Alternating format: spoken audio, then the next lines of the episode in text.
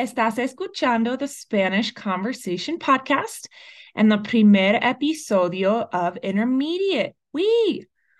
Hoy, we have ocho questions you can ask to use the interrogative word for how, como. If you finished all diez episodios from beginner, I think you're ready to give this episode and the next nueve a try. If you had a tough time with the first diez, it could be good to go through them each one more time and then regresar. I'll still be aquí waiting. Repetition is how we learn, and the first try won't always make things stick especially if you aren't studying the words and phrases outside of listening, lo cual could really ayudar. Okay, I'm almost off my teacher soapbox. Last thing is, I always recommend taking some notes and repeating the questions aloud after me is a good plan too.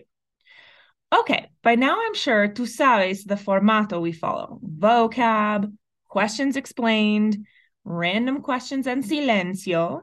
Cool? Vaya. Let's kick off with the vocabulario.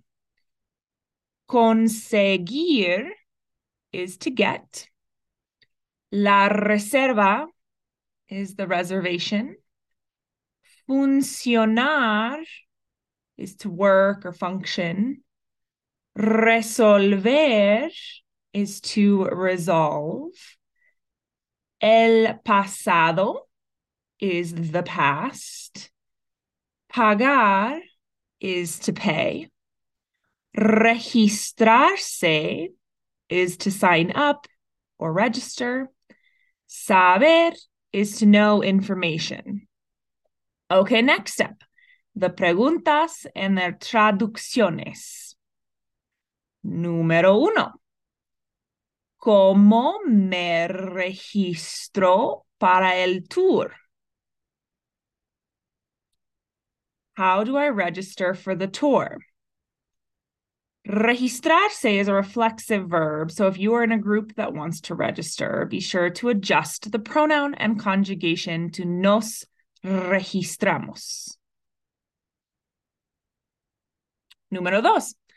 ¿Cómo podemos conseguir una reserva? How can we get a reservation? You can also use obtener for to get in terms of something tangible like price, book, or answer. You could swap podemos for podríamos if you want to say could we get using the conditional tense. Número tres. ¿Cómo sabré si está funcionando? How will I know if it's working? I am envisioning speaking to a professional helping you step by step with an issue, such as an issue with illness requiring medication or troubleshooting problems with your internet service. Here you are asking how you will know that the steps you took or changes you have made are working. You could swap está funcionando for funcionara or the imperfect subjunctive for if it worked. Número cuatro. ¿Cómo puedo pagar? How can I pay? This is a simplified version of the question, What payment methods do you accept with less tricky vocab? A repeat from the beginner episode on price. Feel free to swap out the yo for nosotros or the generic como se puede is how does one. Número cinco. ¿Cómo podremos resolver este problema? How will we be able to resolve this problem? Similar to number two, this is a how question with poder that we could swap for the more simple podemos of how can we instead of the futuro of podremos. Número seis. ¿Cómo recomendarías que procedamos? How would you recommend that we proceed? This one's a bit formal and maybe best in a professional setting, but it's a great way to ask for the next steps, similar to Cinco, in getting to the result you want. If proceed is new, you could try seguir, progresar, or continuar to show the continued progress on the project. Número siete. ¿Cómo lo has hecho exitosamente en el pasado? How have you done it successfully in the past? When tackling a project, problem, or task and wanting some guidance, this is a way to make the other person feel like the expert while also extracting some knowledge about the project or process in question. You can switch lo for a more specific pronoun like la, los, or las if in reference to a noun from a previous sentence. This would be a DOP or direct object pronoun. And número ocho. ¿Cómo funciona esto? How does this work? A more generic question that will likely have a detailed response. This could be useful in a transaction, such as trying to hire someone or when buying a complicated product or service. You can replace the generic esto with a more specific this product, este producto, or some other specific noun, just make sure to make the adjustment to esto. Well, all right. Are you feeling listo or lista to responder? Espero que sí. ¿Cómo puedo pagar?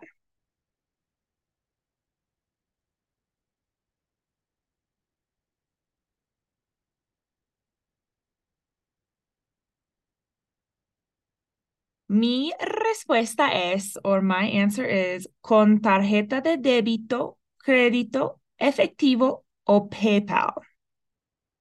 Efectivo, you'll remember, is cash.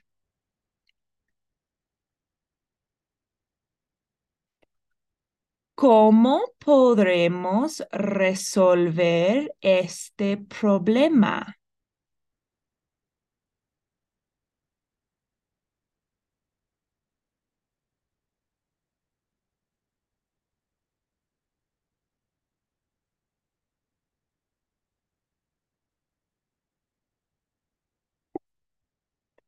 Mi respuesta es, buena pregunta, no lo sé. Creo que la cosa mejor que hacer sería llamar a la oficina para ver si tiene ideas de cómo cerrar el caso. Here I'm suggesting the oficina or office to assist us. ¿Cómo funciona esto?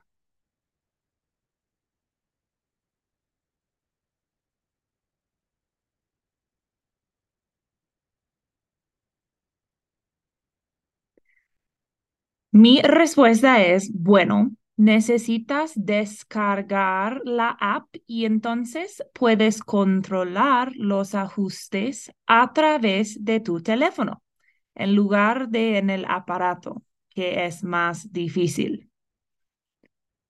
What does it sound like I'm describing?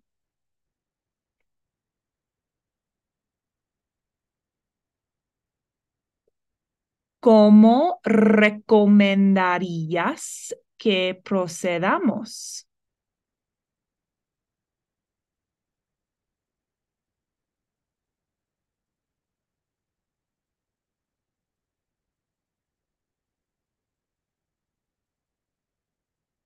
Mi respuesta es, en este momento es mejor esperar dos o tres días para que el gobierno pueda responder por correo electrónico.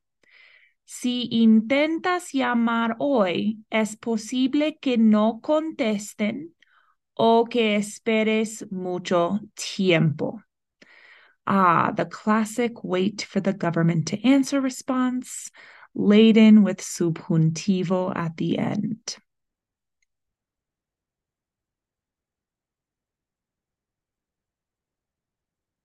¿Cómo lo has hecho exitosamente en el pasado?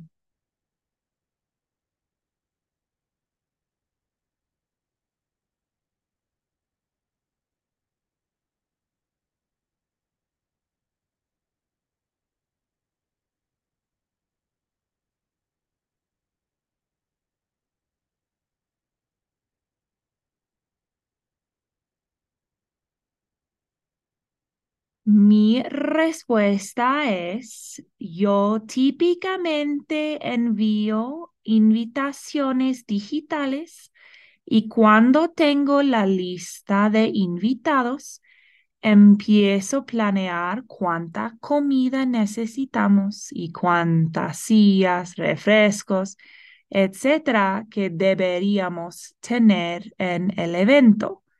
De esta manera, no tienes que cambiar los números después de saber cuántas personas vienen.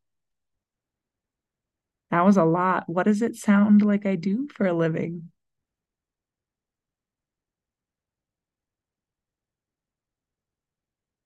¿Cómo me registro para el tour?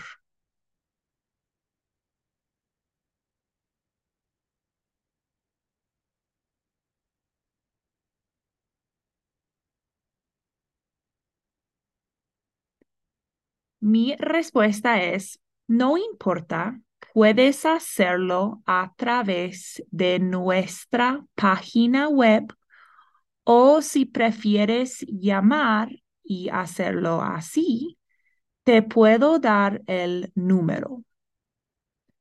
Así is like that, and what are my choices?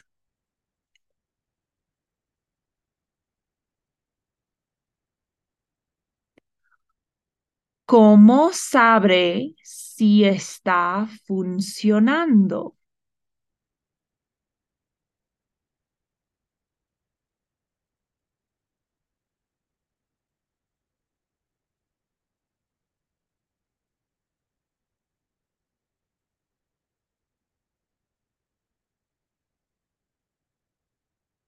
Mi respuesta es, bueno, los síntomas deberían empezar a bajar dentro de tres días de tomar los medicamentos.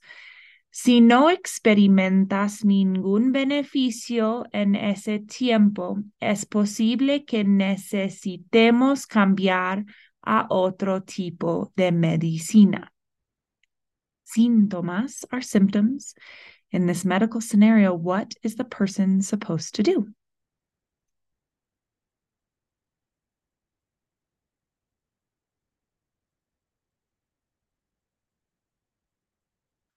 ¿Cómo podemos conseguir una reserva?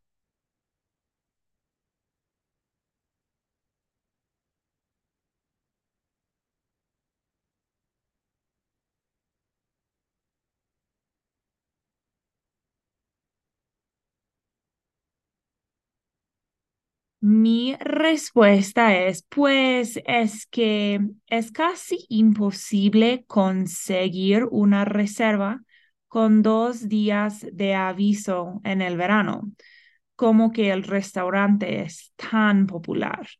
Recomiendo llamar el mismo día para ver si tuvieran alguna cancelación. Tuvieran is past subjunctive if they had any cancellations. Is it easy to get a reservation here? Okay, then. Buen trabajo. We are terminados con el episodio. I hope you enjoyed this first intermediate listener episode on how and can create your own ideas off of the above templates. If you haven't done so yet, hop over to gringaconsulting.com slash products to check out other ways to take your Spanish to the next level. See you next time. Nos vemos.